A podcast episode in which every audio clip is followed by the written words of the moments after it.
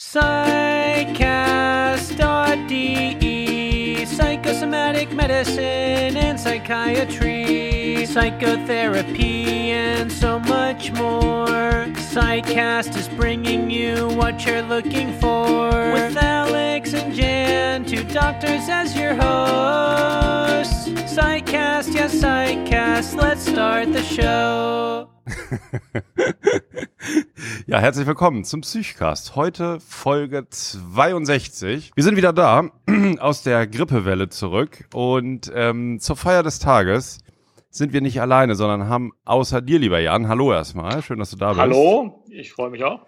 Haben wir unseren besten Gast, den wir bisher hatten, nochmal da. Und es ist der Kinderdog vom Blog Kids and Me 2.0. Heißt er noch so, ne? Ja, heißt immer noch so. Hallo, Servus, schön, dass ich wieder dabei sein darf. Ähm, ich bin auch aus der Grippewelle zurück und ähm, ich bin froh, dass ich auch mit dem, dass ihr mit dem Jingle angefangen habt, weil das Jingle ist toll. Ist Ganz cool, ne? Toll. ja. Einige behaupten ja, das Internet sei so ein bisschen äh, ähm, gespalten oder unsere Hörerschaft, aber ähm, ja, wir haben uns jetzt nach und nach für dieses Jingle entschieden und stehen da auch zu. Das ja. haben wir nicht, aber wir könnten es mal im Chor zu dritt singen, aber vielleicht nicht in dieser Folge. Ja, ja also ich freue mich, dass, ähm, äh, dass wir wieder da sind und vor allen Dingen möchte ich mich bedanken bei ähm, den treuen Hörerinnen und Hörern, ähm, die jetzt auch so lange gewartet haben und ähm, ja, fleißig auch gute Besserung gewünscht haben. Vielen Dank. Ähm, ich fand das sehr rührend. Okay, ich bin der, ich bin der Hörer, äh, der jetzt noch was dazu sagt. Äh, ja, wir haben euch alle sehr, sehr, sehr vermisst. ähm, ich möchte äh, sagen, dass es schon gewisse Entzugserscheinungen gab. Ähm, wir haben alle geweint, geweint, geweint. Und jetzt sind wir froh, dass ihr wieder da seid. Vielen Dank. Ja, Jan, sagst du bitteschön. Äh, bitteschön. ja. äh, ich freue mich auch. Ich hatte auch Entzugserscheinungen. Ich bin froh, äh, jetzt wieder am Mikro zu sein. Ja. Sehr schön. So, ähm, wir haben ja die Situation, wir drei sind jetzt gerade alle in Berlin und wollen uns eigentlich schön in der Kneipe zusammensetzen, aber aus Gründen des Infektionsschutzes sind wir jetzt alle sozusagen im Hotel beziehungsweise zu Hause und skypen zusammen. Ähm, warum sind wir alle in Berlin? Kinderdoc, erzähl doch mal, warum bist du nach Berlin gekommen gestern? Ja, wir hatten gestern äh, am Freitagabend ein tolles Treffen in Berlin und zwar veranstaltet von DocCheck, ähm, der Psychcast und mein Blog und noch viele andere Blogs, medizinische Blogs, werden bei DocCheck, wie soll man sagen, äh, veröffentlicht oder zweit, zweitverwertet oder ja. erstverwertet. Und da gab es gestern ein großes Blogger-Treffen. Ich glaube, wie waren wir? Zehn oder zwölf? Und es war ja. sehr schön. Genau. DocCheck ist ja ähm, eigentlich bekannt als so Arztverifizierungssystem, wo man sich früher irgendwie, weiß nicht, seit den 80er Jahren, glaube ich, anmelden äh, konnte, musste, wenn man, oder 90er, wenn man in die rote Liste wollte, ne, und sich als Arzt dann auszuweisen. Und dann haben die halt gemerkt, oh, wir haben ja ziemlich viel Traffic. Alle Medizinstudenten, alle Ärzte und Pharmazeuten haben ja bei uns einen Zugang dann entwickeln wir doch mal ein Newsportal. So, ne? Und dieses Newsportal sind jetzt so die DocCheck News. Und das ist eigentlich ein Aggregat von allen möglichen Artikeln, freien Journalisten und, und Bloggern, ne? die ihren, äh, ihre Inhalte dort zur Verfügung stellen. Und ähm, DocCheck macht das dann über Newsletter und dann noch viele andere Angebote. Ja, und ja. um uns da mal besser kennenzulernen, äh, war, hatte die ähm, Redakteurin Mira eben die Idee, uns einzuladen auf ein Treffen, wo wir zwar inhaltlich irgendwie was ausarbeiten und uns das auch ein bisschen gemütlich machen und was essen gehen. Ja, es war wirklich sehr schön. Zum einen gab es einen Inhalt, da ging es um Transparenz äh, im Journalismus, was wir jetzt vielleicht nicht wiedergeben äh, wollen, was aber inhaltlich sehr interessant so, war. So Transparenz, genau. ja, genau. Zu, zu, viel Transparenz. Das lassen wir mal weg, ja. Nee, da könnte man eine extra Folge zu machen. Das wäre auch ganz machen, interessant, ja. aber das haben wir für heute nicht geplant. Ähm, und zum anderen hat man halt all die anderen mal kennengelernt, die häufig äh, in den DocCheck-Blogs äh, erscheinen und die aber auch sonst in der Blogger-Szene eine, eine Rolle spielen. Ähm, und viele davon habe ich persönlich bislang nicht gekannt, aber habe schon die Blogs häufig gelesen. Das macht schon einen großen Effekt, vor allem, weil es ja auch viele gibt, die anonym bloggen. Da weiß man also nicht mal, wie die Leute aussehen, geschweige denn, wie sie tatsächlich so sind. Sollen wir mal eine kleine, ja, eine kleine genau. Runde gehen? Ja, zähl mal auf. Also, also wir, also wir fangen nicht mit den, äh, also wir, äh, also in zufälliger Reihenfolge, so, so wie wir gestern gesessen haben beispielsweise. Ich habe zum Beispiel den Fünf-Foraminologen kennengelernt. Das ist ein HNO-Arzt, der bloggt nur auf DocCheck, nicht mit einem anderen WordPress-Blog noch zusätzlich. Und der macht manchmal sehr interessante Artikel. Neulich habe ich eingelesen, wann man die Mandeln entfernen soll und wann man die nicht entfernen soll. Und manchmal erzählt er auch einfach so aus seiner Praxis. Und die Mischung ist es ja, die, also ich persönlich jedenfalls ganz gerne lese. Ähm, das war sehr, sehr nett, den kennenzulernen. Ja, dann war, war ähm, die Apothekenfront äh, stark vertreten. Also das PTA-chen war da. Ähm, auch sehr, war das sehr, nicht, war das, das nicht Apothekentheater? Das war Pharmama und das ah, Apothekentheater. Ja, aber die, die hast du gestern auch schon immer durcheinander bekommen. Ja, ich habe die gestern durcheinander gebracht. Oh, das wird sie mir nicht verzeihen. Also die Pharmama war da? Also das Apothekentheater war da. Und ja. ähm, sehr, sehr aktive Bloggerin ähm, mit ganz hohem Output. Und, ähm, und Pharmama war da. Pharmama, die ja auch schon seit Jahren bloggt, ich glaube auch schon über zehn Jahre auf ihrem eigenen Blog und eben jetzt auch bei DocCheck. Und äh, Pharmama kommt ja bekannterweise aus der Schweiz und ähm, sie kokettiert mit ihrem Akzent, aber ich fand es sehr sympathisch. War auch sehr, sehr schön also, und interessant. Ja, man versteht nicht viel, deswegen braucht man ja. sich nicht so zu konzentrieren. Das stimmt, das war als Verifizierung der Schweizer Staatsbürgerschaft absolut geeignet. Also Face ID ist, glaube ich, von gestern, aber Akzent ID hätte hier geklappt. Also die ist eine echte Schweizerin, da kann man, kann man bestätigen. Warum nennen ja. die sich eigentlich Pharmama? So, Oliver. Ja, weil das eine Mama ist und äh, Pharma macht. Ja, genau. Und ähm, die, wie sind die denn gestern alle angereist? Teilweise mit Flugzeug, teilweise mit Zug. Ja, und du bist zu Fuß gekommen, Alex. Genau, ich wohne nur, ich habe zehn Minuten gebraucht. Ähm, fiel mir auch gestern Abend erst wieder ein, dass wir ja. dieses Treffen haben. Ja, ja genau. Dann, war der Medizynikus da. Ich, äh, genau, ah, ja, richtig, Medizynikus, den, den, können wir, glaube ich, auch noch kurz erwähnen. Medizynikus ähm, bezeichnet sich ja selber auch so als ein bisschen einer, einen der ältesten Blogger. Der bloggt seit 2007, hat er gestern nochmal erzählt, ne? Und äh, ähm, haut eigentlich Geschichten aus dem Kreiskrankenhaus Bad Dingenskirchen raus. Ne? Wobei ich mhm. gestern ja, und dann war eine professionelle äh, Journalistin da, die auch auf DocCheck schreibt. Ich hatte zuvor, ungefähr zwei Tage vorher, einen EKT-Artikel von ihr gelesen, der sehr gut ähm, recherchiert war, mit vielen Expertenmeinungen irgendwie ähm, äh, unterfüttert war. Und ähm, das ist natürlich ganz interessant, weil die meisten von uns bloggen ja so ein bisschen aus der Hüfte heraus. Und äh, die äh, arbeitet eben wie eine richtige Journalistin, also recherchiert, schreibt, überarbeitet, schläft drüber, überarbeitet es ja. nochmal und postet es dann. Ähm, das sind schon unterschiedliche Arten genau. zu produzieren. und man merkt dann auch sehr, ähm, die Artikel sind, da kommen verschiedene Experten häufig zu Wort, ne? die sind ausgeglichen, da wird erklärt, dann kommen O-Töne und so weiter. Mhm. Das ist so ein richtig, da wird der Leser richtig mitgenommen, wie durch so eine, ja, durch eine kleine Reportage so. Das finde ich, einen ja. großen Unterschied zu den Blogartikeln. Und die Mischung im, im Dogcheck Newsletter finde ich da eigentlich auch sehr gut. Ja. Na gut. Nee, dann sagen wir doch noch, wen wir als Gäste hatten. Ne? Ähm, dann hat die ähm, Dogcheck-Redaktion, die Mira hat dann zwei Diskutanten eingeladen, mit denen wir dann über Transparenz und Lobbyismus gesprochen haben. Und das war einmal der Florian Eckert von ähm, Fischer Appelt. Und Wolfgang Wodak. Wolfgang Wodak ist äh, ursprünglich SPD-Mitglied oder ist immer noch SPD-Mitglied und äh, war auch, äh, saß auch lange im Bundesrat und ist jetzt äh, aber bei uns dort gewesen für Transparency. Genau. Also eine ähm, gemeinnützige Organisation, die sich auf die Fahnen geschrieben hat, ähm, zu schauen, dass niemand ja, wie soll man sagen, in Politik und Lobbyismus korrumpiert. Ja. Äh, das war sehr interessant, was beide geschrieben haben, äh, bei, bei, was ja, beide ja. äh, gesagt haben. War wirklich sehr interessant. Ja. Gut, aber das können wir auch nochmal aufgreifen in einer der nächsten Folgen. Wir haben ja jetzt einiges vor, wir wollen ja auch ein bisschen was aufholen, was wir jetzt die letzten vier, fünf Wochen alles nicht so unterbringen konnten. Und ja, da können wir bestimmt nochmal drüber sprechen. Jetzt wollen wir natürlich die Gelegenheit nutzen, auch mit dir ein bisschen zu sprechen, äh, Kinderdog, beziehungsweise wollten dir ja auch die Möglichkeit geben, vielleicht in dieser Folge, in der du wieder zu Gast bist, auch mal ein paar Fragen an uns loszuwerden oder zu gucken, wo es da gemeinsame Schnittmengen und Übergänge zwischen Erwachsenen, Psychosomatik, Psychiatrie und, und Kinderheilkunde irgendwie gibt. Ja, das hat sich ja gestern, ähm, können wir ja ruhig sagen, relativ spontan entge äh, ergeben. Und ähm, ich bin auch froh, dass ich die Möglichkeit wieder habe.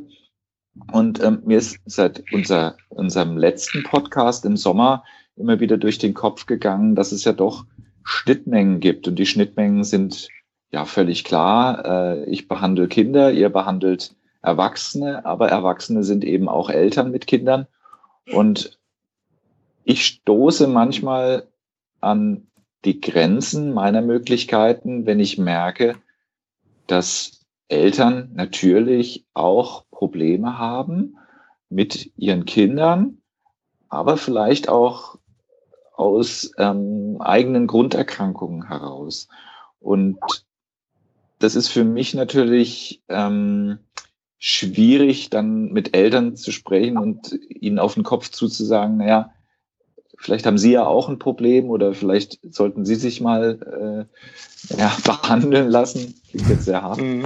Aber wie, wie geht es euch? Also wie ist es mit Eltern, ähm, die bei euch in Behandlung sind und wo ihr wisst, die haben Kinder, kleine Kinder, mittelgroße, große Kinder. Wie bezieht ihr das, wie bezieht ihr dieses Wissen äh, in eure Behandlung mit ein? Also ich würde da gerne ähm, sagen, wie ich allgemein mit Patienten umgehe, von denen die, die anderen denken, die bräuchten eine Behandlung und die Patienten aber nicht denken, sie brauchen eine Behandlung. Äh, denn auch wenn das jetzt einfach Eltern sind und du sie als, als Eltern deiner in Behandlung befindlichen Kinder siehst und denkst, hier wäre eine Behandlung sinnvoll und die Eltern das nicht selber wollen, ähm, dann ist das ja die gleiche Situation. Also wenn die Eltern die Behandlung wollen, dann ist ja relativ einfach, dann vermittelt man einfach eine passende Behandlung. Und wenn die Eltern sagen, ich bin nicht psychisch krank, ich brauche auch keine Hilfe oder Unterstützung, ähm, dann ist es so, ähm, viele versuchen zu sagen, doch, sie haben eine Depression, sie sind doch ganz, ganz schlecht dran, äh, sie schaffen das mit ihren Kindern nicht mehr. Und das ist der sicherste Weg, um auf Widerstand zu treffen. Also mit der Diagnose anzufangen oder mit den Funktionsstörungen ist oft ein Weg. Also wenn man so auf jemanden zutritt, dann sagt er, nee, ich brauche keine Hilfe und schon gar nicht, wenn es um meine Kinder geht, denn dann haben viele auch gleich noch die Sorge, wenn ich jetzt sage, ich habe eine Depression, ich komme mit der Erziehung meiner Kinder nicht mehr klar, dann kommt sowieso das Jugendamt und holt mir die weg. Ähm, deswegen versuche ich niemals mit äh, so einem vorwurfartigen Diagnose oder Symptom um die Ohren geschlagen zu kommen, sondern immer zu fragen, gibt es denn irgendwas, wo Sie selbst im Moment das Gefühl haben, dass es Ihnen nicht so gut geht wie letztes Jahr oder wie vor einem halben Jahr? Und meine Erfahrung ist, irgendwas haben die Leute doch immer. Und manche sagen dann, obwohl sie, also jetzt mal ein anderes Beispiel, was du wahrscheinlich bei deinen Eltern nicht siehst, obwohl sie eine Schizophrenie haben und Stimmen hören, sagen sie, also damit habe ich keine Probleme, ich habe auch keine Schizophrenie, aber ich habe Schlafstörungen. Und dann sagt man, ja gut, und ich kann Ihnen gegen die Schlafstörung helfen. Und dann redet man eben erstmal, dann baut man die Beziehung auf und stellt die Behandlungssituation her gegen Schlafstörungen. Und das ist auch in Ordnung, um eine Beziehung aufzubauen. Und natürlich fängt man dann nicht an zu sagen, Risperdal hilft gegen Schlafstörungen oder so. Äh, also das ist jetzt ein Neuroleptikum, aber man kommt dann irgendwie so ins Gespräch und andere sagen, naja, also ich habe mit Ängsten zu tun oder ich habe ähm, äh, ich fühle mich irgendwie unwohl, aber nicht, nicht mehr. Und ähm, dann denke ich mir oft, okay, das ist vielleicht äh, zehn Prozent dessen, was ich an Problemen sehe, aber das sind die zehn Prozent, zu denen du irgendwie, also die du auch empfindest und für die du auch Hilfe nachfragen würdest. Und dann fange ich mit den zehn Prozent an. Und wenn es um Schlafstörungen geht, dann rede ich auch am Anfang erstmal über Schlaf und Schlafstörung. Und wenn man Zeit hat, ist es manchmal sogar so, wenn man dann hilft gegen die Schlafstörung und der Patient merkt, ja, der hat einem jetzt geholfen. Dann äh, sagt er, ja gut, ich höre natürlich auch diese Stimmen, äh, da können wir ja auch mal was versuchen. Dann ist es besonders gut gelaufen. Ne? Also der, der entscheidende Punkt ist, nicht den Leuten vorzuwerfen, was sie unserer Meinung nach haben, sondern nur zu fragen, was haben sie, wenn dann die Antwort kommt, ich habe gar nichts, bin kerngesund, dann klappt dieser Weg nicht. Aber meiner Erfahrung nach klappt der Weg zu fragen, und worunter leiden sie, wo könnten sie Unterstützung gebrauchen, klappt ganz gut. Oft. Gibt es denn bei euch ähm, Möglichkeiten für Eltern? Das ist ja in, in vielen Städten und Gemeinden ganz unterschiedlich ähm, äh, aufgebaut. Gibt es äh, äh, An Anlaufstellen für Eltern, äh, auch niederschwelliger Art? Ja, die gibt's. Also ich spreche ja jetzt für Berlin, aber ich möchte auch auf die Ausgangsfrage, äh, die du vorher gestellt hast, äh, vielleicht noch ganz kurz antworten, ja, bevor ich darauf ähm, Bezug nehme. Mm, also in, in meiner ähm, äh, meinem Alltag ist das ein, ein häufiges Thema oder eine ganz häufige Fragestellung, dass ähm, können Eltern sein, die jetzt zu mir in eine Psychosomatik kommen, aber auch ähm, so Erzieherinnen, äh, Erzieher sehe ich auch relativ häufig. Also irgendwie Berufsgruppen, die mit Kindern zusammenarbeiten und Schwierigkeiten damit äh, haben, aber auch viele Eltern, die gerade auch durch die Geburt von Kindern zum Beispiel oder durch bestimmte Entwicklungsphasen der Kinder selbst in Schwierigkeiten kommen. Wobei die Ausgangslage ja dann mehr ist, dass die Eltern kommen und die Eltern Schwierigkeiten haben ne? und, und Beschwerden angeben. Und dann häufig kommt dann so ziemlich schnell oder merkt man ziemlich schnell, zum Beispiel, wie über die Kinder gesprochen wird oder ob die überhaupt in den eigenen Berichten, in den eigenen Schilderungen eine Rolle spielen und was sie für eine Rolle spielen. Dann kommt man häufig auf die Kinder und ähm, auch über die vielleicht belastende gesamtfamiliäre Situation. Und bevor man das jetzt, ähm, bevor ich jetzt so sagen kann, ich würde die dann weiterleiten oder gibt es Beratungsstellen, ist natürlich im Gespräch so ein ganz wichtiger Punkt oder in, in psychotherapeutischen Gesprächen, auch in der Diagnostik natürlich eine gute Möglichkeit, dadurch, dass man relativ viel Zeit hat. Also wir haben eigentlich fast immer 50 Minuten ähm, bei jedem Termin Zeit mit unserem Patienten. Ähm, da ist das schon eigentlich ein guter Zugangsweg, ähm, ja, mit den Betroffenen darüber zu sprechen, ne? wie das mit ihren Kindern ist und auch für das Thema erstmal sensibler zu machen. Und ähm, häufig sind die ja in so einer Stress- und Alltagsspirale und ähm, sind ganz bemüht, ähm, ganz bemüht, ihren Alltag hinzubekommen und ganz viel auf dieser Ebene alles zu schaffen. Und das ist schon so eine Gelegenheit im psychotherapeutischen Gespräch, dann mal dahinter zu gucken. Also was sind denn eigentlich eigene Kindheitserinnerungen, was waren eigene Erfahrungen? Ähm, und was haben sie eigentlich für Wünsche im Umgang mit ihren Kindern? Ne? Und dann ist dieses Thema eigentlich, es entfaltet sich dann eigentlich ganz gut so mit den Eltern. Du hast ähm, gerade, das ähm, fand ich ganz interessant, ähm, angesprochen, dass auch natürlich Erzieher oder Erzieherinnen äh, mit psychiatrischen, psychosomatischen Problemen zu euch kommen. Ja. Das finde ich eine ganz interessante äh, Konstellation, ja, also auch Erzieher, Lehrer mit psychischen Problemen. Ähm, wie, wie, wie geht man damit um, wenn, wenn ihr, ich sag mal, wenn ihr einen Eindruck habt, die, die sind vielleicht in ihrem, die, die können ihren Beruf vielleicht auch nicht ausüben.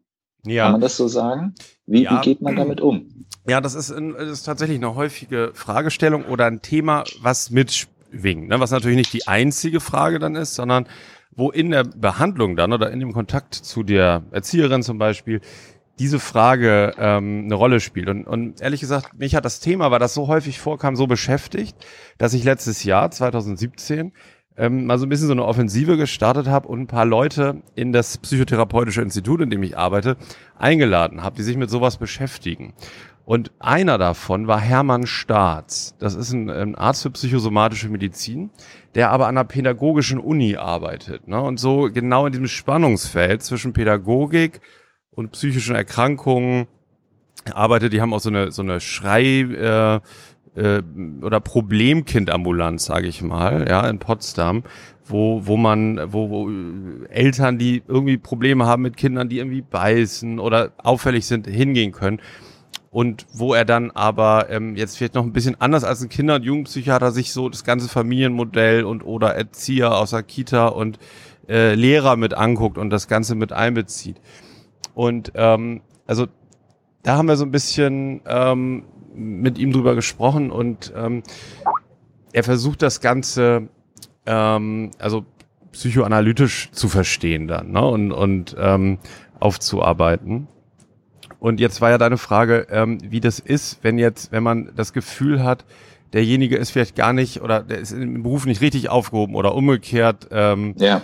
Äh, äh, ähm, also der Beruf ist nicht richtig für die Person. Also so klingt ja oft besser, als dass die Person nicht richtig wäre für den Beruf. Ja. Ähm, dann ist das natürlich etwas, was man, wenn jemand freiwillig kommt und sich Hilfe sucht, äh, schon vorsichtig betrachten muss. Ja, also man kann da ja Überlegungen zusammen anstellen und ähm, aber es ist dann schon ähm, eher ein, äh, ja, ich sag mal so gemeinsames reflektieren und gemeinsamer Perspektivwechsel, als dass man jetzt jemandem sagt, also ich muss Ihnen sagen, so wie Sie Ihr Verhalten jetzt beschreiben oder wie Sie Ihre Probleme beschreiben, ähm, setze ich mich jetzt mal dafür ein, dass Sie nicht mehr als Erzieherin arbeiten. Das ist sicherlich was sehr Ungewöhnliches und, und eher Negatives, wenn jetzt jemand freiwillig kommt. Ja, aber was ja durchaus ähm, richtig ist, dass derjenige so in die Lage versetzt wird, selber ähm, autonomer zu entscheiden und vielleicht klarer sehen zu können, das ist vielleicht jetzt, ich, ich mache es mir vielleicht unnötig schwierig, ne? wenn ich jetzt zum Beispiel selber Missbrauchserfahrung habe und ständig mit aufmüpfigen Kindern zu tun habe und verleitet bin, Ag Ag Aggressionen wahrzunehmen, ne? äh, ähm, dann, dann ähm, kann das ja einerseits möglich sein, in der Therapie das zu bearbeiten, so dass man besseren Umgang damit findet. Oftmals ist aber auch das Leichtere, ich arbeite dann eher als Gärtner oder ähm, finde irgendeinen anderen schönen Beruf. Aber lass mich da nochmal äh, noch eine Kerbe reinhauen, weil ähm, ich bin ja als Kinderarzt immer ähm, äh, ja, den, den Kindern als Anwalt verpflichtet und sehe Kinder natürlich auch als schützenswert an. Könntet ihr vorstellen, also wenn, wenn wir ein Kind haben, wo wir denken, es ist äh, misshandelt worden oder es wird vernachlässigt, dann haben wir natürlich Möglichkeiten, also das auch mit den Eltern zu besprechen, aber auch das Jugendamt einzuschalten. Ähm, könntet ihr euch eine Konstellation vorstellen, wo ihr da handeln müsst? Ja, absolut. Das ist gar keine Frage. Wenn ich das noch ganz kurz sagen darf, Jan, ähm, ja. dass wenn ähm, Genau, das Erste, äh, was wir versuchen, ist natürlich da eine Einsicht zu erreichen, aber äh, wir wägen ja immer die Güter gegeneinander ab. Also die, die äh, ärztliche Schweigepflicht und dass wir unseren Patienten verpflichtet sind, die endet natürlich ähm, in dem Moment, also oder die, die, die Abwägung ändert sich in dem Moment, ne, wenn man Kenntnis davon ähm, erhält, dass jetzt Kinder konkret, also dass, dass es das konkret fortgesetzter Missbrauch stattfindet. Und ähm, der Patient, der einen einerseits aufsucht, um Hilfe zu erhalten dabei, gar nicht compliant ist und ähm, dann auf der anderen Seite eben doch nicht an der Lösung arbeiten möchte, dann äh, ähm, auf jeden Fall, das kommt auch vor, dass wir dann auch von unserer Seite das Jugendamt oder eine andere Institution äh, wenn es jetzt ganz akut ist, Polizei oder so, verständigen müssen. Das ist ganz klar, ja. das ist immer eine Abwägung und diese, diese Abwägung und die Beurteilung kann sich natürlich auch ändern im Laufe der, der Zusammenarbeit. Ist völlig klar, ja. Mhm. Und im Krankenhaus hat man das auch. Ähm, wenn ein Patient, sagen wir mal, notfallmäßig mit dem Rettungsdienst äh, ins Krankenhaus kommt oder eine Patientin, dann fragen wir natürlich als erstes mal, gibt es zu Hause Kinder und prüfen erstmal, ob die jetzt versorgt sind. Der Normalfall ist ja, dass dann, wenn jemand ins Krankenhaus kommt und er sonst Kinder erzieht oder sie, dass dann der andere Partner oder jemand anderes aus der Familie die Kinder versorgt. Aber im Einzelfall gibt es das natürlich auch schon mal, ähm, dass die Kinder unversorgt sind, wobei ich das schon ewig nicht mehr erlebt habe. Ähm, aber dann gibt es natürlich die zweite Situation, dass wir sehr wohl verpflichtet sind und das natürlich auch tun, zu prüfen, ob jetzt durch diese Erkrankung eine akute Kindswohlgefährdung ähm, besteht oder nicht. Und da gibt es ja auch relativ ähm, feste äh, Kriterien. Also es geht nicht darum, ob vielleicht mal äh, der Tag ein bisschen rauer ist, sondern es geht darum, ob ein Kind äh, wirklich nicht genügend zu essen bekommt, nicht genügend Schutz hat, äh, stundenlang ein Kleinkind allein gelassen wird, eine medizinische Versorgung nicht durchgeführt wird oder so. Ähm, also da müssen die Kriterien schon relativ äh, hoch hängen. Und natürlich versucht man dann auch erstmal eine Lösung zu finden. Aber wenn man feststellt, es gibt keine Lösung, dann haben wir auch die Verpflichtung, ähm, das Jugendamt zu informieren, dass wir den Verdacht haben, dass es eine akute Kindswohlgefährdung gibt. Und die haben dann solche Teams, die sich die Sache innerhalb von 24 Stunden vor Ort anschauen und dann auch was tun. Wobei das nicht so ist, dass in der Regel dann gleich die Entfernung aus der Familie durchgeführt wird, sondern das ist ja, äh, das ist nur der schwarze Pol und äh, nichts zu tun ist der weiße. In der Regel spielt es sich in den hellen Grautönen ab. Also dann sagt die, der, die, die, die, das Jugendamt, wir können jetzt mal stundenweise Erziehungsunterstützung anbieten oder jetzt für die drei Wochen der Krankenhausbehandlung unterstützen wir die Schwiegermutter bei der Versorgung der Kinder, äh, wenn die gerade arbeitet und so. Also das wäre wär kein, äh, also kein häufiger Fall, dass das Kind gleich aus der Familie entfernt wird. Ja. Aber die Prüfung machen wir praktisch immer, wenn es dafür Anlass gibt. Und äh, das kommt auch schon vor, dass man dann Unterstützung in diesem Bereich aktivieren muss. Ja, wobei vielleicht kann man nochmal deutlich machen, das ist ja nochmal ein bisschen eine andere Situation jetzt bei dir in der Klinik, ne, wo, wo akut psychiatrische Erkrankungen Erkrankungen auch eine Rolle spielen, mhm. wo es ganz klar dazugehört, dem Patienten wird Verantwortung auch abgenommen in dem Moment. Wenn der jetzt eine mhm. gute Psychose hat, der wird vielleicht eingeliefert mit einem Krankenwagen oder so ist ja, ähm, äh, es ist total plausibel, klar.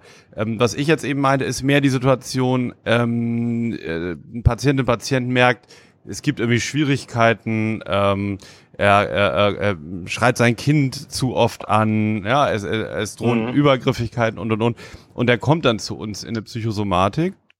Und deswegen finde ich eigentlich so spannend mit der äh, Perspektive vom Kinderdoc, ne?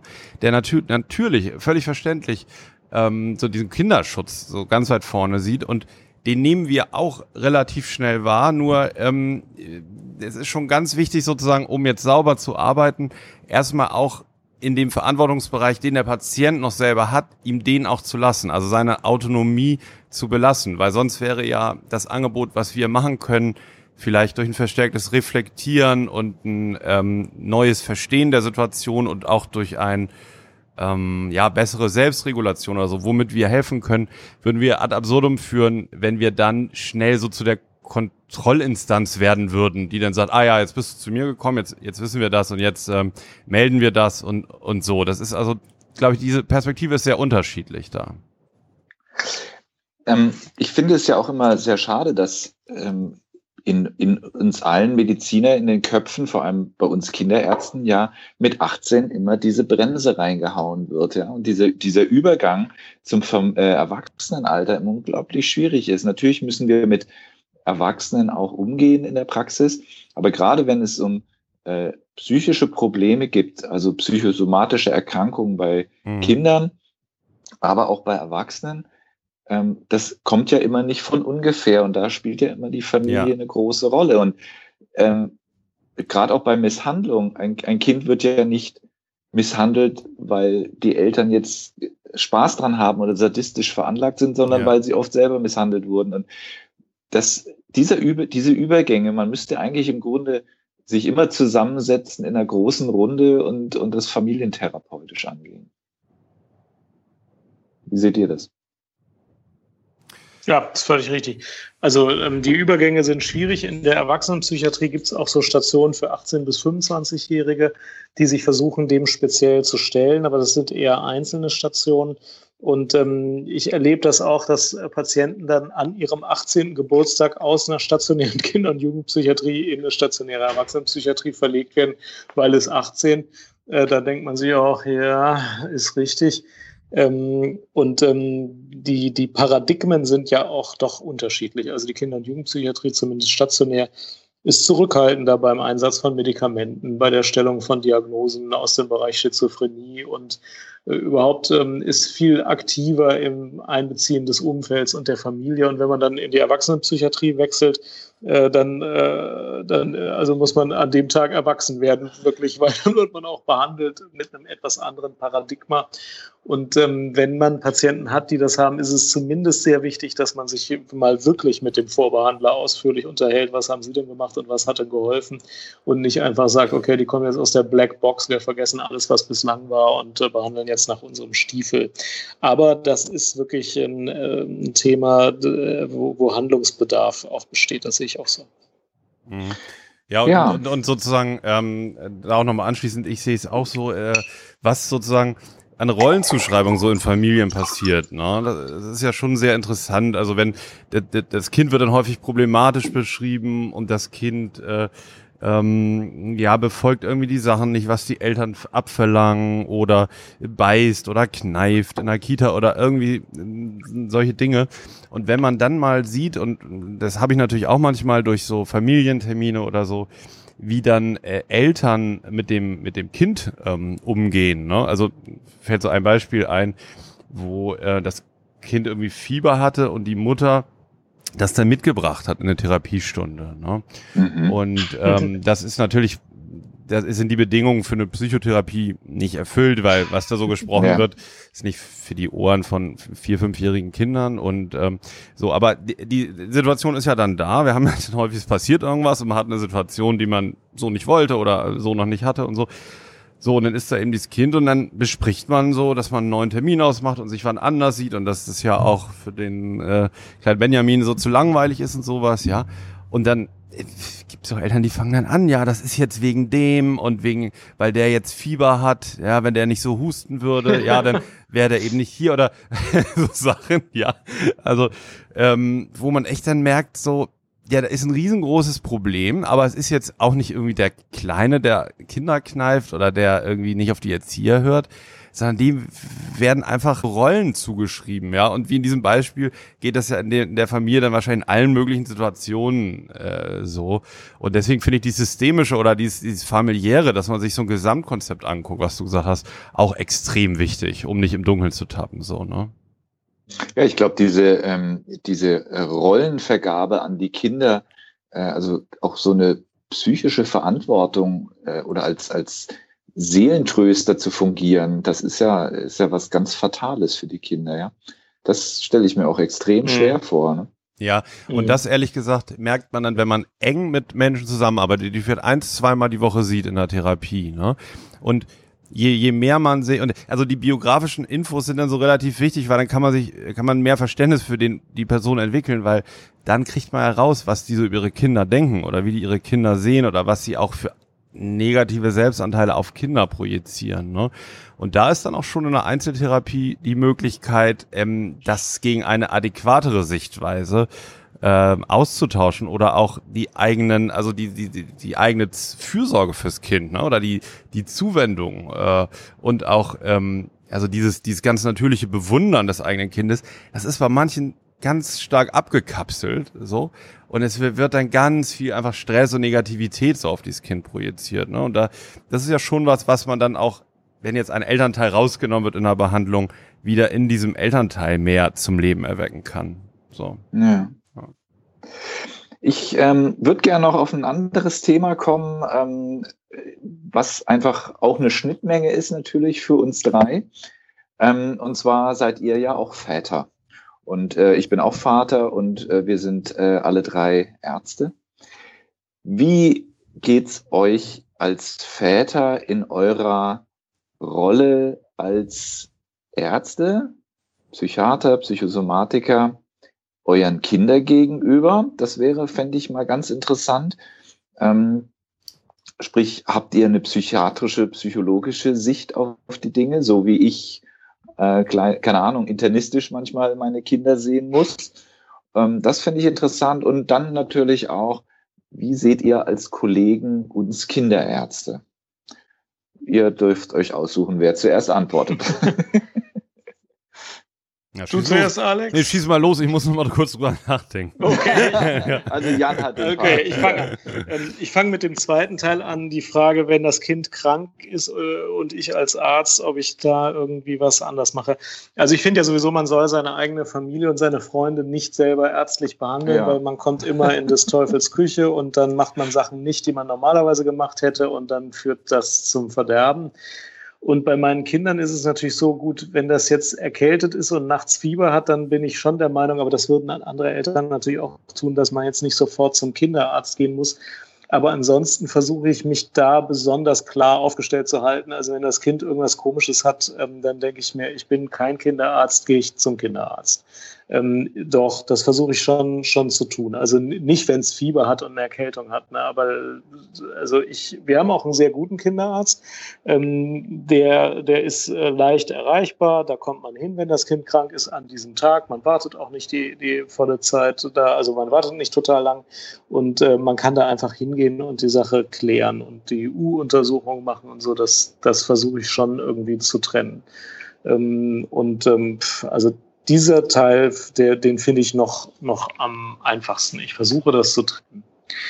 Ähm, und die psychiatrische Sicht, also ich hoffe, dass ich das vermeiden kann, dass ich meine Kinder irgendwie mit so einer überpsychologisierten Sicht sehe. Ähm, ich sehe natürlich wie jede, alle Eltern auch die, die Mechanismen, die in den Kindern dann vorgehen. Es gibt Phasen, ja, wo ähm, Trotz jetzt mehr eine Rolle spielt. Dann gibt es Phasen, wo mal die Stimmung irgendwie anders ist. Dann gibt es Phasen, wo die Autonomie gestärkt wird.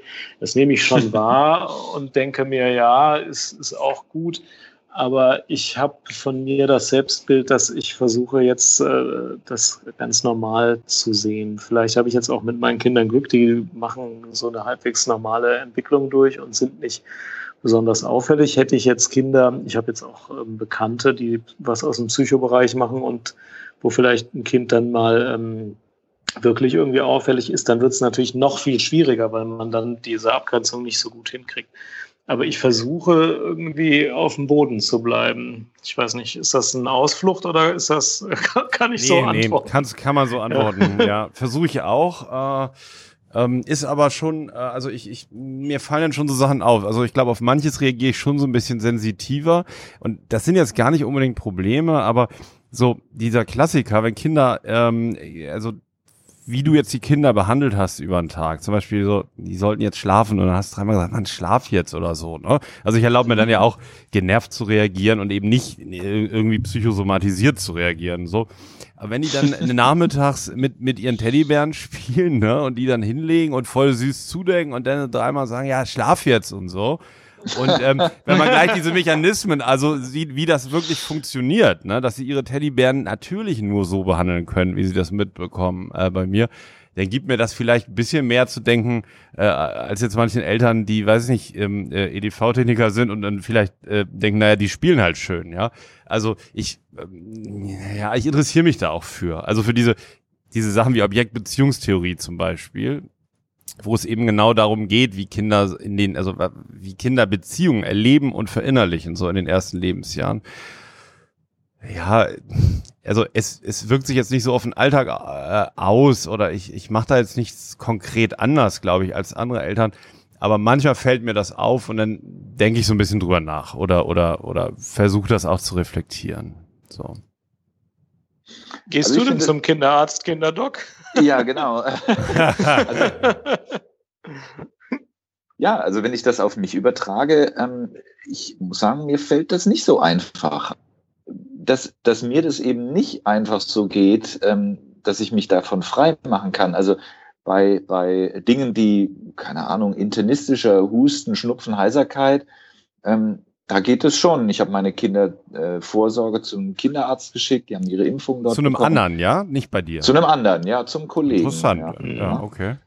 Ähm, weil, weil ich, weil ich denke, äh, der ist objektiver, als ich das sein kann. Also ich, ich denke, bei eigenen Kindern, zum einen sieht man vielleicht zu viel, weil man natürlich das Wissen hat. Vielleicht sieht man aber auch manchmal zu wenig, ja. weil man es vielleicht mhm. verharmlost, dass man sagt, ja. ach, mein Kind wird schon nichts haben. Ja. Das ist manchmal schwierig, finde ich. Ich glaube auch, die höhere Gefahr ist, dass man äh, denkt, ja, bei mir wird schon nichts sein äh, oder ja. bei meiner Familie wird schon nichts sein, äh, wird schon wieder. Die Gefahr ist höher, als dass man ähm, das Gras wachsen hört und aus allen äh, kleinen Beides. Ich glaube, es gibt beides. Ja, äh, cooler ja, ist, ist natürlich das andere, aber genau, also in beide Richtungen. Man ist einfach nicht, äh, ähm, man hat nicht die richtige Distanz und, und Objektivität, ja. glaube ich. Ja. Ja, und noch schwerer finde ich dann eben, äh, wenn meine Kinder jetzt äh, mitten in der Pubertät sind und ja, halt auch so ihre Pubertätsdepression haben oder, äh, mhm. oder solche Dinge, ähm, dass das dann äh, wirklich einzuschätzen, weil ich ja natürlich auch in meiner Praxis Jugendliche habe, wo die Eltern auch gesagt haben, naja, das, das hätten wir nie so kommen sehen. Ja, vielleicht stehe ich auch mal da und sage, ich hätte das nie so kommen sehen. Und das, mhm. das, da fällt mir es noch schwerer. Ja. Ja, die Erfahrung finde ich aber auch immer wieder ähm, interessant irgendwie, ne? Und das ist ja auch das Thema, was du so angesprochen hast. Also wenn man selber irgendwie als Mediziner einerseits äh, arbeitet den ganzen Tag in so einer professionellen Rolle, ne? Und dann ist man zu Hause punktuell auch mit ähnlichen Themen konfrontiert und ist dann auch genauso, ähm, ja, wie soll man sagen, unsicher oder unklar oder, oder, oder auch ja, verletzbar dadurch, ne, dass jemand ja. irgendeine Krankheit haben könnte. Das ist schon, das sind schon zwei Pole, also das finde ich zwei extreme Pole, so ähm, ein Spannungsfeld, in dem man unterwegs ist. Und ähm, das war deine Eingangsfrage. Mir fällt das extrem schwer mit Kinderarztbesuchen, weil ich versuche mir vorher schon, bevor ich zum Kinderarzt gehe, selber einen Eindruck zu verschaffen. Ich war ja auch mehrere Jahre so in der Inneren, ne, klar. Es ist keine Kindermedizin und, und ich kenne mich mit Pädiatrie eben nicht so gut aus oder ich kenne mich damit gar nicht aus, habe damit keine Erfahrung. Aber so ein paar normale Vorgänge versucht man ja schon einzuschätzen und ob ein Fieber irgendwie, ähm, das sehe ich vielleicht jetzt als Arzt noch ein bisschen anders, aber so, wenn ich mir dann nach fünf, sechs Tagen hohem Fieber dann schon Gedanken mache, was könnten das sein? Vielleicht müsste man Diagnostik machen. Dann habe ich mir das vorher schon so überlegt, warum ich zum Kinderarzt gehe und finde es dann auch extrem schwierig, wenn das dann so abgebügelt wird, weil wahrscheinlich viele nach einem Tag Fieber gleich zum Kinderarzt gehen, weil das gar nicht möglich ist. Dann finde ich das alles so total schwierig. Die Rollenkonfusion ähm, so zwischen einem Vater und ähm, aber auch halt so ein bisschen ähm, vom Fach zu sein und dann noch für die Kinder möglichst irgendwie das Beste rauszuholen. Äh, haben wir da letztes Mal auch schon drüber gesprochen? Das kommt mir gerade nee. so bekannt vor irgendwie. Nee, okay. Nee, wir haben gestern, gestern Abend haben wir ein bisschen drüber gesprochen. Ja, genau. Deswegen kommt ja. das wahrscheinlich. Ja, das kann sein. Also, ja, ich finde, finde es gerade, also wenn es um, um die Kinder geht, nochmal deutlich ähm, verwirrender so, als wenn es um einen selber geht. Um sich selber kann man sich ja irgendwie ganz gut sorgen oder kümmern. Ähm, wie geht's, wie geht's euch direkt äh, äh, Kinderärzten gegenüber? Also ähm, habt ihr gute Erfahrungen gemacht? Habt ihr schlechte Erfahrungen gemacht? Ähm, äh, ja, versucht das mal, also einfach für mich als, als Feedback aus, aus berufendem Munde. Ja, ich habe ich, ganz kurz, ich habe schlechte Erfahrungen gemacht. Und zwar kann ich, kann ich ganz kurz sagen, ich äh, wohne ja am Prenzlauer Berg ne, und hier, das sehe ich auch ein, gibt es wahrscheinlich viele anspruchsvolle Eltern oder Eltern, die, weiß ich nicht, ob Impfgegner sind oder alles natürlich wollen. Ich weiß es nicht, ich, ich beschäftige mich auch nicht so viel mit diesen ganzen Sachen. Auf jeden Fall habe ich das Gefühl, dass Kinderärztinnen und Kinderärzte auch abgerockt sind teilweise. Und ich habe, sobald ich beim Kinderarzt über die Türschwelle trete, schnell das Gefühl, ähm, ich werde jetzt nur abgewiegelt und man will sich überhaupt nicht damit befassen. Also ich habe es ja gestern Abend kurz erzählt, wenn immer die Frage ist, ja, welche Sorgen oder welche Bedenken führen Sie denn hierher oder so, dann fühle ich mich so durchweg nicht ernst genommen, erlebe aber auch diese Überfüllung der Praxen und diesen Ansturm darauf und habe irgendwie so das Gefühl, also hier in Berlin jetzt zumindest, sobald man ein Kind hat und, und zum Kinderarzt geht, ist man äh, absoluter ähm, Bittsteller und eigentlich äh, extrem nervig. Interessant. Also ich kenne drei Kinderarztpraxen aus der eigenen Erfahrung und ähm, die, in der wir jetzt regelmäßig sind, die ist sehr gut. Der Kinderarzt hat uns auch mal in einer brenzligen Situation äh, sehr gut geholfen. Wahrscheinlich bin ich dem deswegen zeitlebens auch besonders verbunden, aber der ist auch sonst äh, sehr angenehm. Ähm, das ist gar nicht so, dass ich da stundenlang dann äh, bin, aber in der Zeit, äh, wo man mit dem spricht, äh, nimmt er einen sehr vollständig wahr und, und macht da sehr gute Medizin. Ähm, und dann kenne ich eine andere Praxis, die ähm, ist so wie bei Schöner Wohnen eingerichtet und da sind alle teuer gekleidet und da wird aber wirklich offenkundig weniger auf das Kind geguckt als mehr auf irgendwas anderes. Äh, da, da hatte ich keinen guten Eindruck, dann sind wir da auch nicht mehr geblieben. Und ich war einmal vertretungsweise bei so einem Arzt ähm, in der Urlaubsvertretung, wo ich ähm, die berühmten zwei Stunden in dem Wartezimmer saß mit meinem äh, nicht so kranken Kind und alle anderen Kinder waren aber also äh, mit einfachen ansteckenden Krankheiten sehr krank und ich glaube, als wir da rausgegangen sind, gut, der hatte auch einmal das Kassendreieck abgehört, aber wir waren dann beide nachher deutlich kranker, als bevor wir zu diesem Arzt gegangen sind. Gut, das war jetzt vielleicht nicht die glücklichste Erfahrung. Es hängt halt wie immer am einzelnen äh, Typen und man muss halt ein bisschen gucken, bis man einen findet, dem man vertraut. Das ist aber, glaube ich, bei allen Fachrichtungen so, oder? Ja, nochmal zwei Sachen äh, äh dazu kurz. Dass du sagtest, Jan, die zweite Praxis, glaube ich, das war eher so eine schöne Wohnpraxis, die ich jetzt auch meinte, ja. die ich kenne. Und ähm, ich finde, also was mich abstößt daran oder so, oder was ich daran so schwierig finde, ich mag diese Art nicht, wenn sich, also bei verschiedenen Leuten, bei verschiedenen Menschen, projizieren sich ja Ängste unterschiedlich oder die bündeln sich unterschiedlich. Ne? Und mir fällt gerade so eine Situation ein aus der Kita, wo dann eine Mutter sagt, an alle Eltern, passt mal bitte unbedingt auf, äh, äh, der kleine Janosch, der darf auf gar, gar keinen Fall eine Nuss essen. Wenn der eine Nuss isst, so, dann kann, kann der eben ersticken und ähm, mhm, das ist zwar ja. noch nie passiert und so alles, aber wahrscheinlich, wenn er eine Nuss ist, ist es ganz gefährlich. Alle müssen darauf Acht geben, so alle verdrehen dann die Augen und schimpfen und wie nervig und so und die Nüsse und diese Sachen das mag ja auch sein, dass der jetzt gar nicht so eine richtige Allergie hat, aber ich finde, ähm, man muss den Leuten auch so ein bisschen ihre Ängste so lassen. Ja, vielleicht stecken jetzt auch mhm. in der mhm. Nuss alle Ängste, die man eben über so ein kleines Kind auch hat, dass man zum ersten Mal dann irgendwo abgibt. Und ich mag das nicht, wenn das immer so abgetan wird. Und also das hatte ich jetzt bei dieser Kinderärztin immer so erlebt. Na, ja, nee, viel, ach, das macht doch gar nichts und so. Haben Sie so, brauchen Sie noch irgendwie vielleicht Benuronsaft oder irgendwie, dann sind Sie vielleicht beruhigt, wenn Sie den da haben. Also wenn das immer so, ähm, also ich, ich diese, diese Art, die gibt's jetzt häufiger heutzutage, da bin ich äußerst kritisch. Und dann wollte ich noch sagen, äh, eine Sache noch, da habe ich noch eine sehr, sehr gute Erfahrung gemacht. Das fand ich sehr interessant. Meine Tochter hat sich mal eine Verletzung zugezogen, so dass wir mit ihr dann äh, in, die, in eine Unfallklinik fahren mussten in der Nähe, mhm. ne, eine Unfallchirurgie. Und das fand ich beachtlich, wie die da ähm, mit damals dem vier-, fünfjährigen Mädchen umgegangen sind. Da war ich sehr gerührt. Also wie Unfallchirurgen, die jetzt noch nicht mal auf Kinder spezialisiert sind, ähm, da diese Natürlichkeit so reinbringen, so, ach Mensch, und weiß ich, du hast hier ein Bein abgerissen oder so. Also es war jetzt, so schlimm war es nicht, aber so ähm, diese Natürlichkeit und Zugewandtheit immer gefragt, wie heißt du denn? Oder ach, du hattest ja neulich gerade Geburtstag. Und also was man Ärzten immer vorwirft, die müssen mal geschult werden in Kommunikation oder im Umgang so mit, mit äh, Patienten, ne? Das kann ich von diesem Krankenhausaufenthalt überhaupt nicht ähm, bestätigen, sondern ich fand das ganz menschlich und zugewandt so für so ein Kind. Mhm.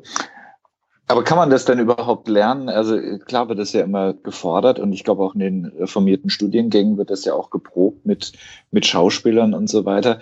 Aber ich bin immer wieder überrascht, dass du das, also dass das manche Kollegen, äh, ich möchte mich da vielleicht nicht ausschließen, ich bin ja jetzt auch schon etwas älter, je älter sie werden, umso, äh, wie hast du vorhin gesagt, umso abgerockter sind sie. Also da, da mhm. fehlt es vielleicht mal an der Kommunikation. Und vielleicht ist das der äh, jung enthusiastische Assistenzarzt, vielleicht hat er noch diesen, diesen äh, Werf, äh, alle anzusprechen und, mhm. und sowas. Vielleicht ich hoffe nicht, dass ich das verliere, aber vielleicht ist es so, wenn man dann doch etwas älter ist. Nee, das, ich glaube gar nicht, dass es mit dem Alter zu tun hat. Also das glaube ich wirklich nicht. Oder okay. auch nicht mit dem Erfahrungsstand. Mit abgerockt meine ich so, ähm, hier ist ja irgendwie, hier, also es ist jetzt auch so hier im Stadtteil, gibt es ja die Debatte zwischen Impfgegnern und Impfbefürwortern und dann tragen alle ihre Kinder zum Kinderarzt. Also das, das meine ich gar nicht äh, abgerockt vom Alter her, sondern eher so überlastet oder über, überfordert von ja. so viel zu tun, plus hohe Erwartungshaltungen, ne, so, so ein Bündel an Problemen, was da sozusagen sich, sich dann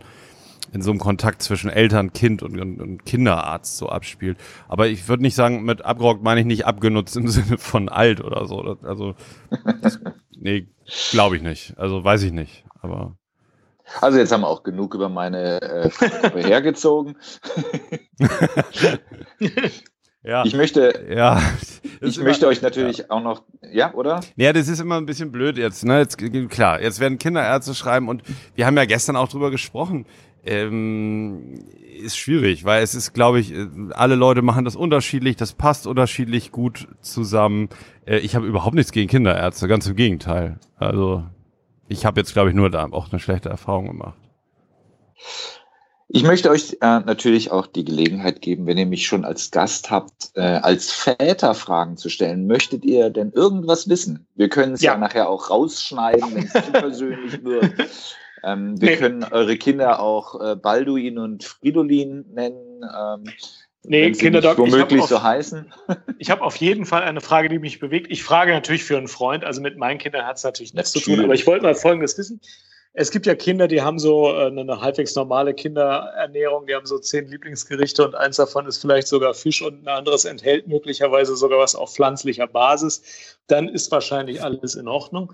Und dann gibt es auch Kinder, die bevorzugen eine Kohlenhydratmonotherapie, am besten aus Weißmehl, also am liebsten Brötchen, Nudeln und möglichst wenig anderes und nicht oft Proteine und auf keinen Fall Gemüse. Ich habe das schon mal gehört, dass es sowas geben sollte.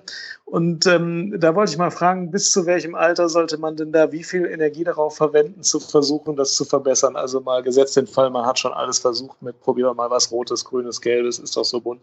Und so, ähm, wie schlimm ist das, wenn das äh, so auftritt? Ähm, du musst das überhaupt nicht probieren. Lass es. Ja, gut zu hören, ja. Gut, bin ich jetzt dran? Bin ich jetzt Nein, Moment, ich möchte es ja. Möchte schon mein Tag ist gerettet. Nein, äh, lass es einfach. Also äh, befrei dich davon, dass dein Kind äh, Fehl, Mangel oder gar nicht ernährt wird. Ähm, der wird sich schon alles holen, was er braucht. Und ähm, ich, ich sage zu meinen Eltern immer, eure Kinder gehen ja nicht einkaufen in aller Regel. Weil wenn sie einkaufen gehen, dann wird es besonders schlimm. Dann gibt es nur noch Cola und Fanta und Chips zu Hause. Aber bis sie nicht, bis sie selber einkaufen gehen, habt ihr das ja voll in der Hand, was es zu Hause gibt. Und dass dann die Kinder das sich raussuchen, was ihnen schmeckt. Ja gut, das Risiko müsst ihr halt eingehen. Aber ich, ich habe da so ein Urvertrauen, dass sich Kinder das immer holen, was sie nachher, was ihnen dann doch irgendwie fehlt. Und wenn es dann nur mal ein ein halber Schnitz von einer Mandarine ist oder so. Aber, aber es thematisieren oder drüber zu diskutieren oder ihn womöglich mit einem Ernährungsratgeber oder der Ernährungspyramide zu kommen, vergiss es. Keine Chance. Gut, sage ich meinem Freund vielen Dank, Kinderdoc. Mein, mein Ach so, natürlich, gerettet. das ja. war ja auch jetzt ja. eine völlig allgemeine. Äh, ja, es ja. war nur mal so. Nur mal so. Okay, Alex. Wie gehe ich denn, das wäre jetzt die erste von zwei Fragen, wie gehe ich Na. denn angemessen auf einen Kinderarzt zu? Vielleicht mache ich auch was falsch. Was, was ähm, mag denn der Kinderarzt? Also wie, wie, ja, genau, wie, wie könnte ich das verbessern? Also ich bin immer froh, wenn ich weiß, dass mein Gegenüber Kollege ist. Ähm, das finde ich immer ganz wichtig. Ich frage das eigentlich auch immer äh, relativ am Anfang der, der, äh, Betreuen, der Betreuungszeit ab ähm, weil mich es einfach interessiert. Ähm, ich finde, ja, wie, wie, ich denke, wie, wie in jedem Beruf auch, offen, freundlich, äh, äh, mhm. respektvoll, ähm, vielleicht, vielleicht ähm, als Mediziner ähm, mehr Vater sein als Mediziner. Ich glaube, das ist schon wichtig. Ähm, mhm. Aber als, als Mediziner natürlich auch äh, mal medizinische Bedenken zu äußern, ich glaube, das ist schon berechtigt. Ähm, es gibt ja nichts Schlimmeres, als wenn der Gegenüber völlig ignoriert, dass Eltern auch einen Background haben. Egal, ob das jetzt ein Mediziner ist. Ich wollte, wollte gerade sagen, also unsere Hörerinnen und Hörer sind jetzt wahrscheinlich viele verschiedene Berufsgruppen, aber das sozusagen, ja. das ist schon was, ähm, dass man so, sich so ein bisschen kennt und ungefähr weiß, wer ist derjenige, wer, wer sind jetzt, ja. wer, wer sind die Eltern. Das findest du eigentlich schon wichtig so für den Kontakt, ja? Ja, das finde ich sehr wichtig. Ja, also ich, ja. ich muss ja auch wissen, ich muss ja zum Beispiel auch wissen, ähm, ist das jetzt ein alleinerziehender Vater oder Stimmt, Mutter? Ja. Ähm, oder ist das ein ähm, gleichgeschlechtliches Paar? Oder das spielt ja auch alles so ein bisschen eine Rolle und ähm, gibt es Vorerkrankungen sowieso, also medizinisch muss ich ein bisschen was über die Familie wissen und der Beruf gehört genauso dazu. Die, die, das Interaktive, also wie ist jemand vom Charakter gestrickt, das, ja gut, das wirst du ja eh erst im Laufe der Behandlung merken. Ne? Aber also ich finde, als, als Vater oder als Mutter ähm, Kinderarzt gegenüber zu treten, ich finde immer, man, man sollte vertrauensvoll sein. Man sollte Vertrauen haben, dass der Kinderarzt wie jeder Arzt das Beste will für seinen Patienten. Das heißt mhm. aber nicht unbedingt das Beste für die Eltern, mhm. sondern das Beste für den Patienten, für, die, für, das Kind. Und das muss man dann natürlich in der, in der Therapie miteinander besprechen. Mhm. Ja. Hm, zweite Frage wäre noch, ähm, äh, du kennst ja Manfred Spitzer, ne? da hat er jetzt neulich dieses Buch Cyberkrank rausgegeben, ne, wo er warnt sozusagen vor den Auswirkungen der Digitalisierung. Jan, sag mal eben kurz ruhig bitte. Das bin ich, ja. ich mach. Also, ja, also Frage. Ich lach nur. I iPads und, und Internet und also digitalen Kram so lange wie möglich weghalten von den Kindern oder aktiv ranführen oder ganz normal so mittelmäßig nichts Besonderes. Also das wäre so für mich noch eine Frage, wie, wie du das als Kinderarzt siehst. Ähm, es gibt es gibt ja da Empfehlungen, ja, also von äh, irgendwie Medienexperten und auch Kinder- und Jugendpsychologen ähm, und natürlich vom Herrn Spitzer. Herr Spitzer hat natürlich so ein bisschen die Rolle des Advocatus Diaboli in der ganzen Sache. Der, der, der sieht es ja ganz, ganz, ganz ja, schlimm. Ja. Ähm, ich finde das immer so, ähm, Ja, das ist so wie, wie früher, äh, wie man vorm Fernseher gewarnt hat. Also wir durften ja auch alle nicht vorm Fernseher sitzen, weil wir ja sonst alle nicht hätten Medizin studieren können und haben es am Ende doch getan. Also irgendwie funktioniert es ja doch. Das ist natürlich, das ist äh, banal und hanebüchen, das sozusagen, aber es ist natürlich immer eine Frage der Dosis. Es ist immer eine Frage der Verarbeitung. Es ist immer eine Frage, ist das begleitet oder nicht begleitet? Natürlich kann ich zwei Stunden vorm iPad verbringen. Wenn ich das zusammen mit meinen Eltern mache, ist das wahrscheinlich nicht so schlimm, als wenn das Kind zwei Stunden auf der Couch abgesetzt wird mit dem Tablet in der Hand oder vor den Fernseher oder vor das Handy und dort einfach stillgestellt wird. Ähm, ich bin nicht ein Freund davon, dass man das tatsächlich zu früh macht. Das finde ich auch riskant. Mhm. Ich glaube, so äh, im, äh, vor dem Kindergartenalter, und das beginnt ja inzwischen mit eins, also sagen wir mal vor zwei, vor drei, denke ich, braucht ein Kind keinen Bildschirm. Ich glaube auch, dass das nicht notwendig ist. Und das Heranführen, wie du das so schön formuliert hast, bedeutet ja für viele Eltern, ich führe mein Kind heran, da hast du das Handy, setz dich hin und, und spiel. Das ist aber kein Heranführen. Mhm. Oder? Wie seht ihr das? Also ich meine, das, das muss ja schon begleitet sein. Und ab einem bestimmten Alter, ja, ist es auch nicht steuerbar. Ja, da mal eine Irgendwann Frage. ist es ja vorbei. Eine Rückfrage nochmal. Äh, es gibt jetzt ähm, zwei erste Klassen. Das ist jetzt so ein Beispiel. Eine erste Klasse schreibt auf Papier und dann gibt es eine zweite erste Klasse.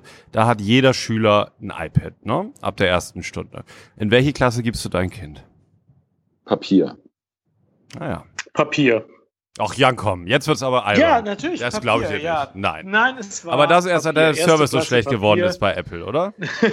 Nee, also, nee, nein, nein, also, das also Kind muss schon lernen, selber zu Ja. schreiben auf Papier. Und ich finde natürlich, dass das dann in der dritten, vierten Klasse auch, auch lernen soll, auf einem Computer zu schreiben oder fünften. Ja, aber so Aber geile Computer mit so, mit so einem. Röhrenbildschirm und so, so geile Computer aus dem Computerraum, Ja. richtig. Ja. Ja, aber das lernst noch früh genug. Aber ähm, Also- die, die, diesen Trend, Okay. nicht gut Handschrift zu können, da halte ich wirklich gar nichts von. Mhm. Also Alexander, das sehe ich, das sehe ich ähnlich wie in einem Ausbildungsberuf.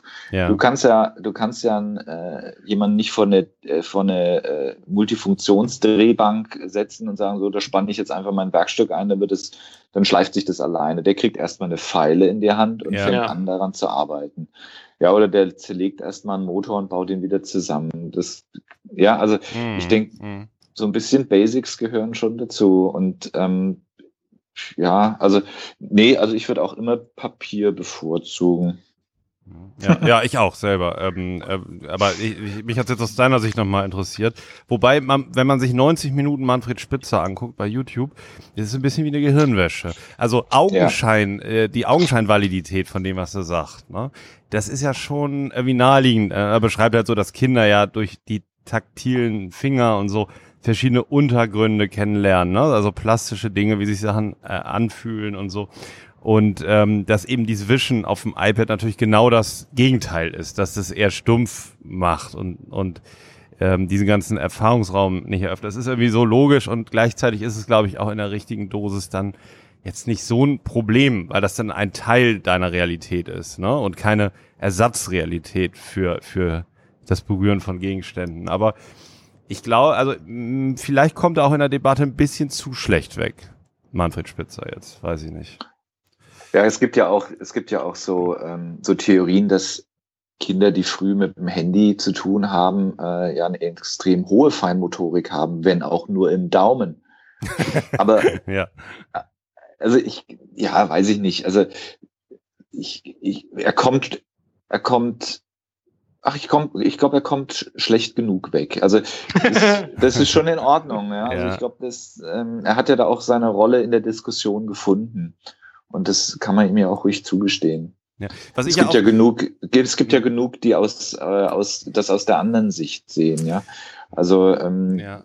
zum Beispiel die, die, Leute von, von Spreeblick oder so, die haben ja, glaube ich, mal dieses Buch, äh, wie hieß es, ähm, irgendwie, wie sie ihre Kinder erzogen haben, ähm, mit, mit iPad und Handy und so weiter. Und es war alles überhaupt kein Problem. Aber sie haben es eben begleitet. Sie haben es immer mhm. begleitet. Und dazu fällt mir nochmal ein, äh, also das geilste Erziehungsbuch, das es gibt, das ist meiner Meinung nach von Naomi Aldort, das Buch Raising Our Children, Raising Ourselves weil das im Titel eigentlich schon die entscheidende Aussage hat.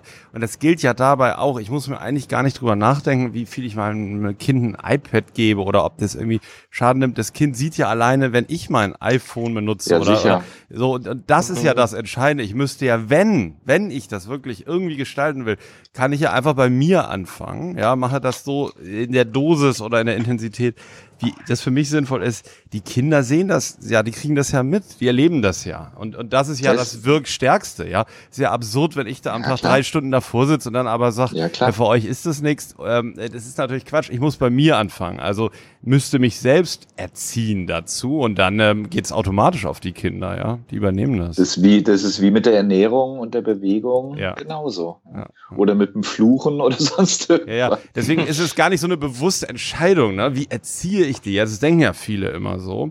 Sondern es ist eigentlich die Frage, wie lebe ich selber, was, was lebe ich denen vor? Ja, die, äh, so. ja, und vor allem natürlich immer mit dem Kopf rangehen. Ja? Ich finde es immer wieder erschreckend. Ähm, wir fragen das mit, mit äh, zwei Jahren bei der U7. Ähm, wie viel Fernsehen schaut ihr Kind? Dann schauen mich manche mit großen Augen an und sagen, äh, natürlich überhaupt nicht. Und andere sagen, zucken mit den Schultern und sagen, ja, so drei Stunden am Tag, was soll ich denn sonst mit dem Kind tun?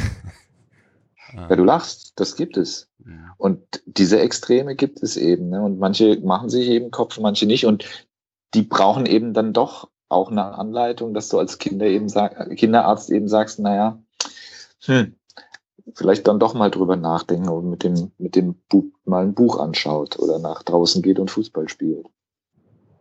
Und wie sind Eltern da erreichbar dann für, für solche Überlegungen oder? Also es gibt tatsächlich Eltern, die aus allen Wolken fallen, die das überhaupt nicht mhm. schlimm finden, wenn ihr Kind drei Stunden vorm, äh, vorm ja. Bildschirm hängt. Die glauben, dass das, äh, genau wie Eltern ja denken, die lernen da, dadurch jetzt zum Beispiel die deutsche Sprache oder, oder andere Sprachen. Ja, wobei Manfred Spitzer das zum Beispiel, finde ich, auch sehr gut erklärt hat. Wenn ich jetzt ein zweijähriges Kind anspreche und sage irgendwie, hier ist deine Trinkflasche, die stelle ich jetzt mal hier auf den Tisch. Ja, und du sitzt ja. in deinem Stuhl, dann kriegt die Sprache eine Bedeutung. So lernt man halt Sprachen, ne? dadurch, dass ja, die genau. Dinge eine Bedeutung haben. Und wenn das aus dem Fernseher rauskommt, vor allen Dingen, wenn ja, der immer an ist und da brabbeln immer Worte ra raus und das Kind lernt erstmal, dass da aber nichts mit gemeint ist. Es bezieht sich irgendwie auf nichts. Ne? Und dann ist es sozusagen der doppelte Aufwand, dann später zu lernen, ja, das Wort Tisch hat eben doch eine Bedeutung. Ja? Das kommt nicht einfach so äh, äh, aus dem Fernseher, sondern das ist, steht für das Ding hier mit den vier Beinen. Und das muss ja erstmal wieder umlernen von einer, äh, ne, von, von der Abspeicher, äh, also von dem abgespeicherten, hat keine Bedeutung hinzu, hat bedeutet eben Tisch, dieses Gestell. Und äh, das finde ich total plausibel. Das kann ich mir gut vorstellen. Das ist absolut das richtig, ja. Sprachlernen verzögert, ja, wenn man zu viel äh, einfach äh, Brabbelei aus äh, irgendeinem Medium hört. Ja, ja, ja absolut. Ja. Ja. Sollen wir uns den Fundstücken der Woche mal wieder. Okay. Ja, mach mal. Ganz kurze Fundstücke. Jeder ein ganz kurzes Fundstück. Mein Fundstück der Woche ist ähm, mit richtigen Journalisten abhängen. Also ich habe ja gestern diese richtige Journalistin getroffen und war wirklich der Meinung, das ist äh, sehr interessant, wie viele Reviews die macht, bevor die einen Text veröffentlicht. Nicht nur sie selbst, sondern auch ähm, andere, die den Text lesen. Und ich höre jetzt zwei äh, Podcasts. Einer heißt Writing Excuses. Das sind Autoren, die schreiben eigentlich so fictional Texte.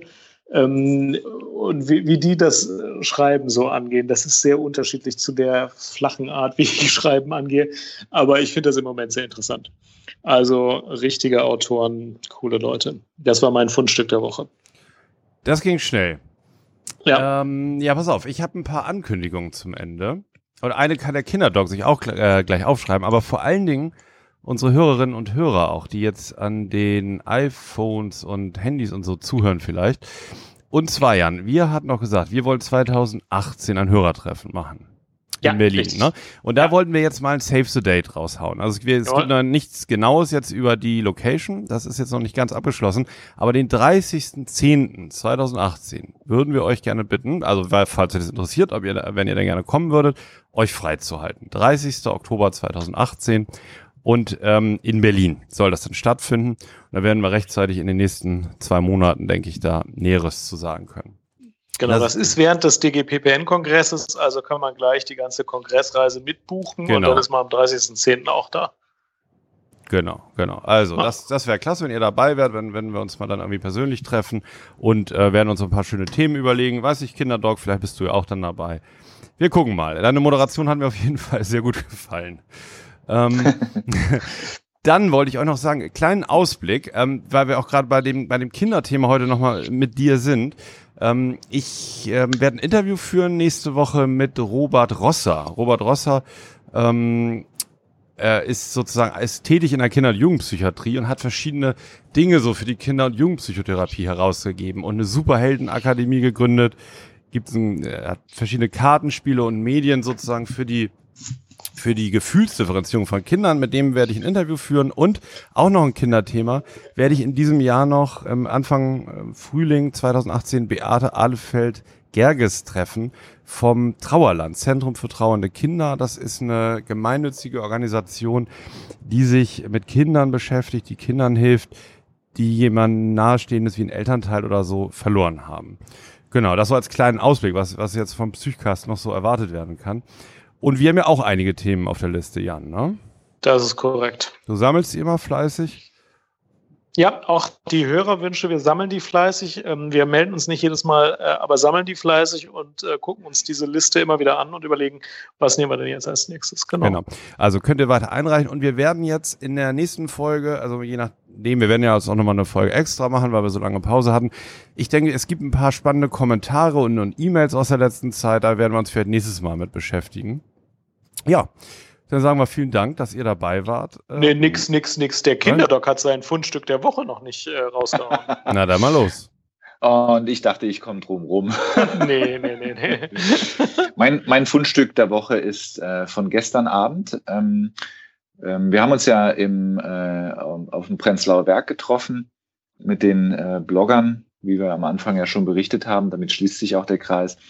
Aber ein ganz analoges Fundstück der Woche ich war dort in einem ganz, ganz fantastischen Spielzeug Laden. Hm. Ich hm. weiß nicht, wie er hieß. Ich glaube, heißt er einfach nur Spielzeugladen. Nee. Jedenfalls, äh, nee, heißt Rat er nicht Ratzekatz? so. War das für Ratzekatz? Keine Ahnung. Es war ein riesen Laden, ein Sammelsorium, völlig alles schön durcheinander.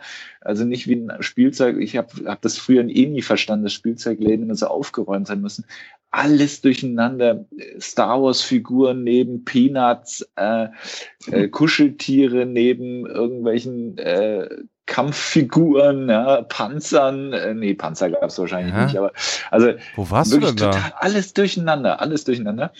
Ähm, und äh, ja, da bin ich äh, drin rumge rumgebummelt, äh, glaube eine 20 Minuten, halbe Stunde und äh, habe mir auch eine Peanuts-Figur gekauft. das war sehr schön. Und, also, also ähm, würden wir gerne verlinken. Das hört sich ja echt gut an. Ja, toller, toller Laden. Ich muss auch noch mal gucken. Die haben bestimmt auch eine Homepage. Die 20 saß, Meter links von unserem Treffen. Ja, aber ganz, also das könnte man auf Nähe, Google Maps ja. finden. Gleich hinterm Waldorf-Kindergarten. Und äh, die, die ja. ähm, Besitzer, die saßen draußen. Gestern war es ja relativ lau und die saßen dann draußen. Hast du draußen bezahlt ähm, war sehr schön. Auch wenn ich die Peanuts-Figur äh, heute bei, äh, ich sag nicht wo, ähm, zwei Euro günstiger gesehen habe. Aber ist egal. war das wie Onkel Philips Spielzeugwerkstatt? Keine Ahnung. Ich kann es dir echt nicht sagen. Mhm. Hast du schon ergoogelt? Ja, wir ja, ja, ja, Es gibt viele schöne Läden hier, deswegen ist es nicht so einfach. Aber okay, sonst, äh, man, wieso macht man das auch? Ähm, schreibt doch mal in die Kommentare euren Lieblingsspielzeugladen. genau. Ja, Mensch, schön, Kinderdog. Schön, dass du da warst und äh, uns hier wieder äh, beigewohnt hast und sogar äh, ein bisschen moderiert hast. Ja, hoffentlich bis bald mal wieder. Ja, ich denke schon. Ihr habt euren Podcast, ich bin da, meldet euch. Sehr gerne. Vielen Dank auch von mir. Ja, danke fürs Zuhören. Schön, dass wir wieder da sind, dass wir wieder äh, mit euch hier im Psychcast sind. Vielen Dank an den Unterstützerkreis, den Freundeskreis des Psychcast und bis zur übernächsten Woche spätestens. Ciao. Ciao. Tschüss. Tschüss. Tschüss.